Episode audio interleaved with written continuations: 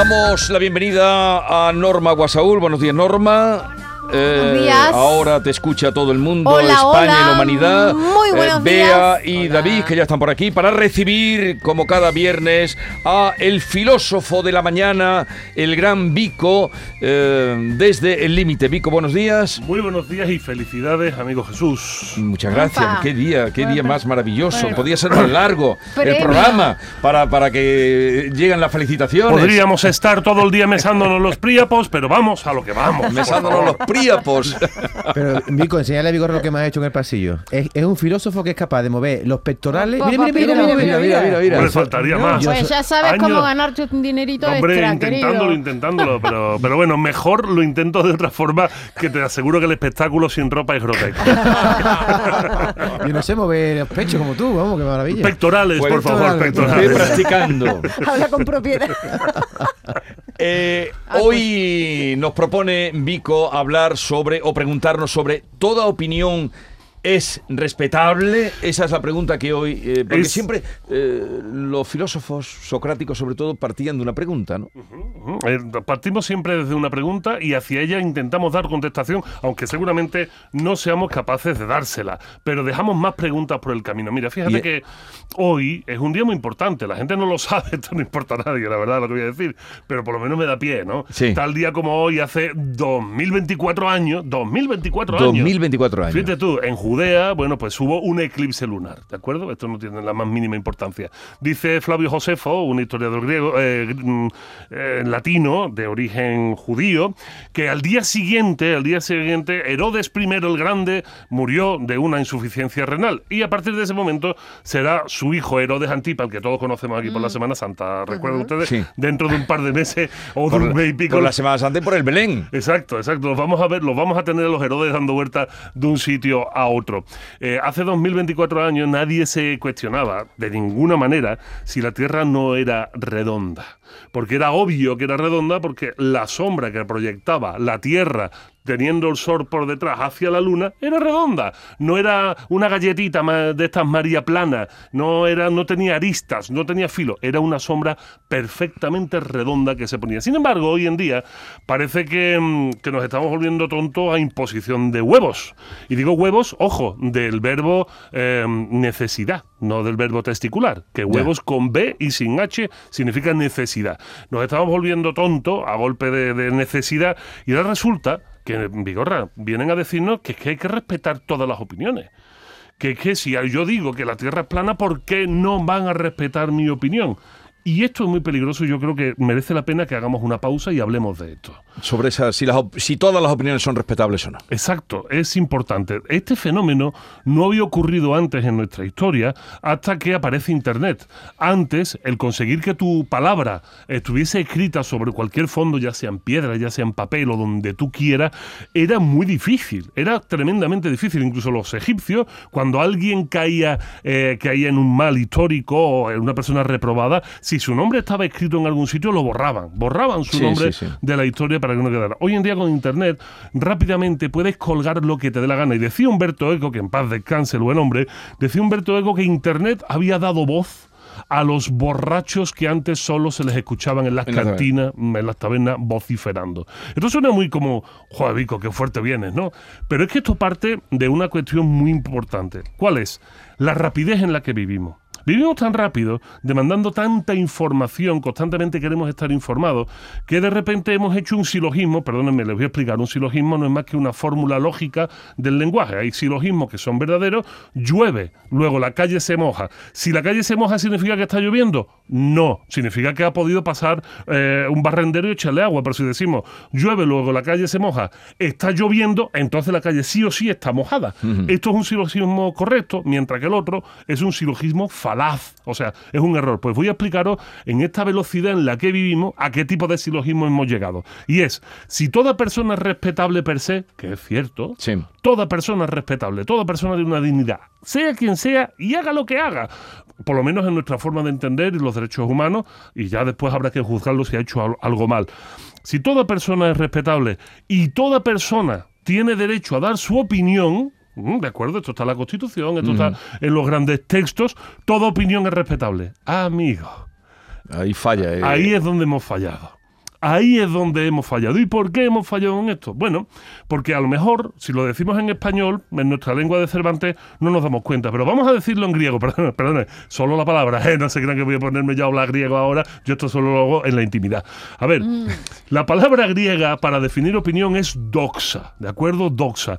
Pero desde mm, mm, filósofos como Parménides y Platón distinguían doxa de verdad. Ojo, distinguían opinión de verdad. Hay una distinción evidente entre una cosa y la otra. Una cosa es la doxa y otra cosa es la verdad, la arete, la verdad. Otra cosa es la areta. De hecho, decía, decía Platón, hay dos formas de entender la opinión como la conjetura, o sea, a donde nosotros llevamos nuestro pensamiento sin ninguna base, o hacia la creencia hacia la creencia que ya no necesita ningún vínculo con la verdad. De tal manera que el concepto que hoy manejamos de opinión va entre estas dos cosas.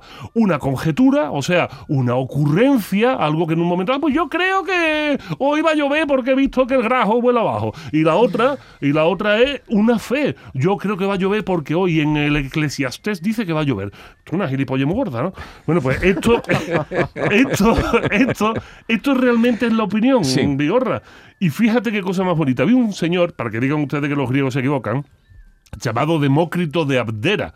Abdera era su pueblo, como si decimos Demócrito de Saltera, ¿de acuerdo? Sí, sí, sí. Bueno, pues Demócrito de Abdera decía lo siguiente, este fue el primer ser humano en describir que toda la materia estaba compuesto de átomos y la diferencia que había entre una sustancia y otra no eran los átomos, sino el espacio que había entre ellos. Tócate las narices, hace 3.000 años un señor definió la física atómica y molecular y decía el señor Demócrito de Abdera, nada existe excepto átomos y espacio vacío.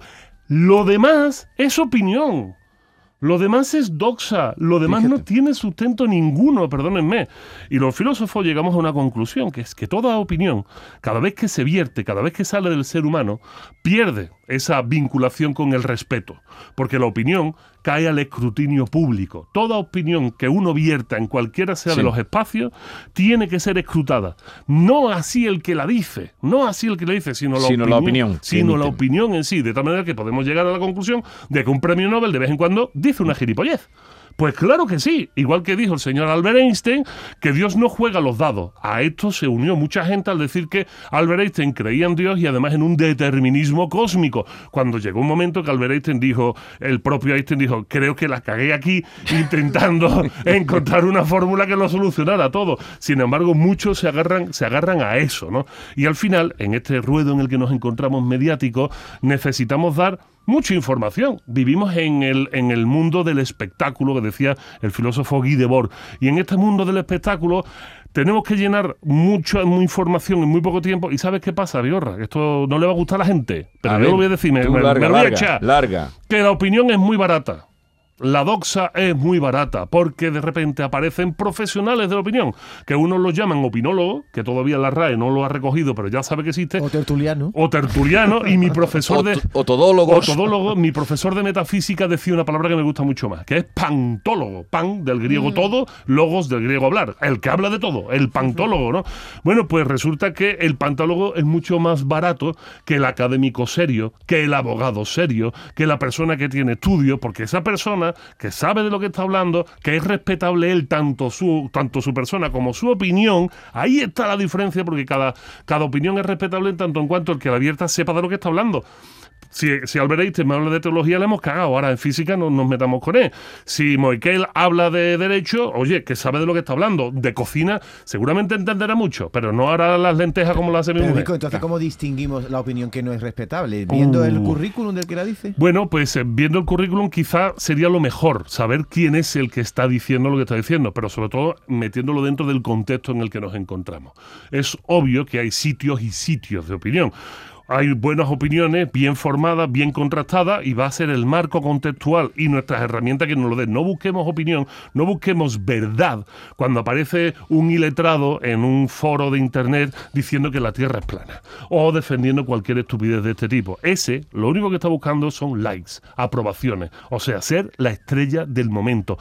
Tirar para sí toda la atención. De hecho, y aquí sí me pongo súper serio, así de- me pongo muy serio, de hecho no debemos de juntar nunca a un pantólogo con un experto, porque el pantólogo, el charlatán, es experto en charlar, Sí. es experto en convencer sin argumentos, mientras que el otro es experto en una materia, pero no tiene por qué ser experto en convencer de lo que sabe.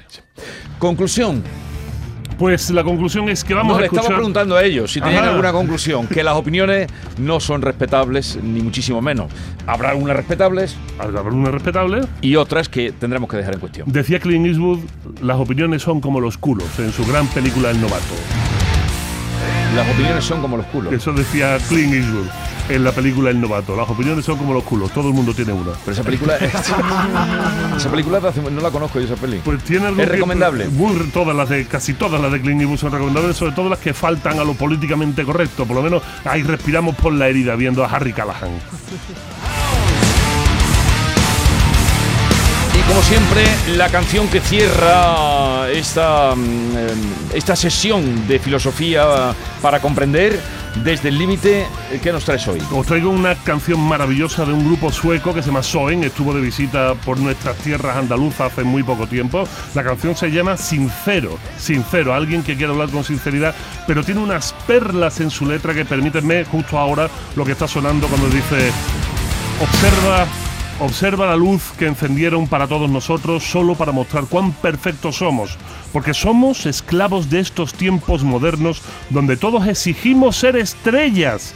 ¿Quieres ser alguien con amor propio por los me gusta que persigues, que no significan nada? ¿Quieres sentir algo que sea sincero y que las palabras que digas sean lanzas que golpeen las mentiras que nos imponen con reglas? Me parece algo maravilloso.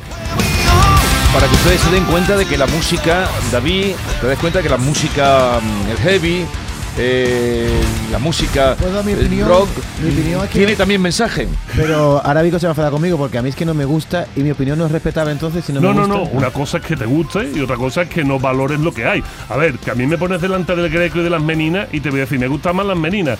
No le voy a quitar mérito ninguno. Lo que pasa es que te reconoceré mi profunda ignorancia ante el arte abstracto y te diré que mi sensibilidad va más hacia lo figurativo.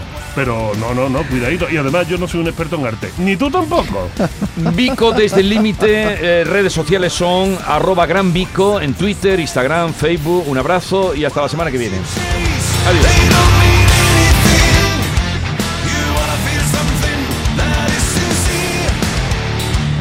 Esta es La Mañana de Andalucía con Jesús Vigorra, Canal Sur Radio.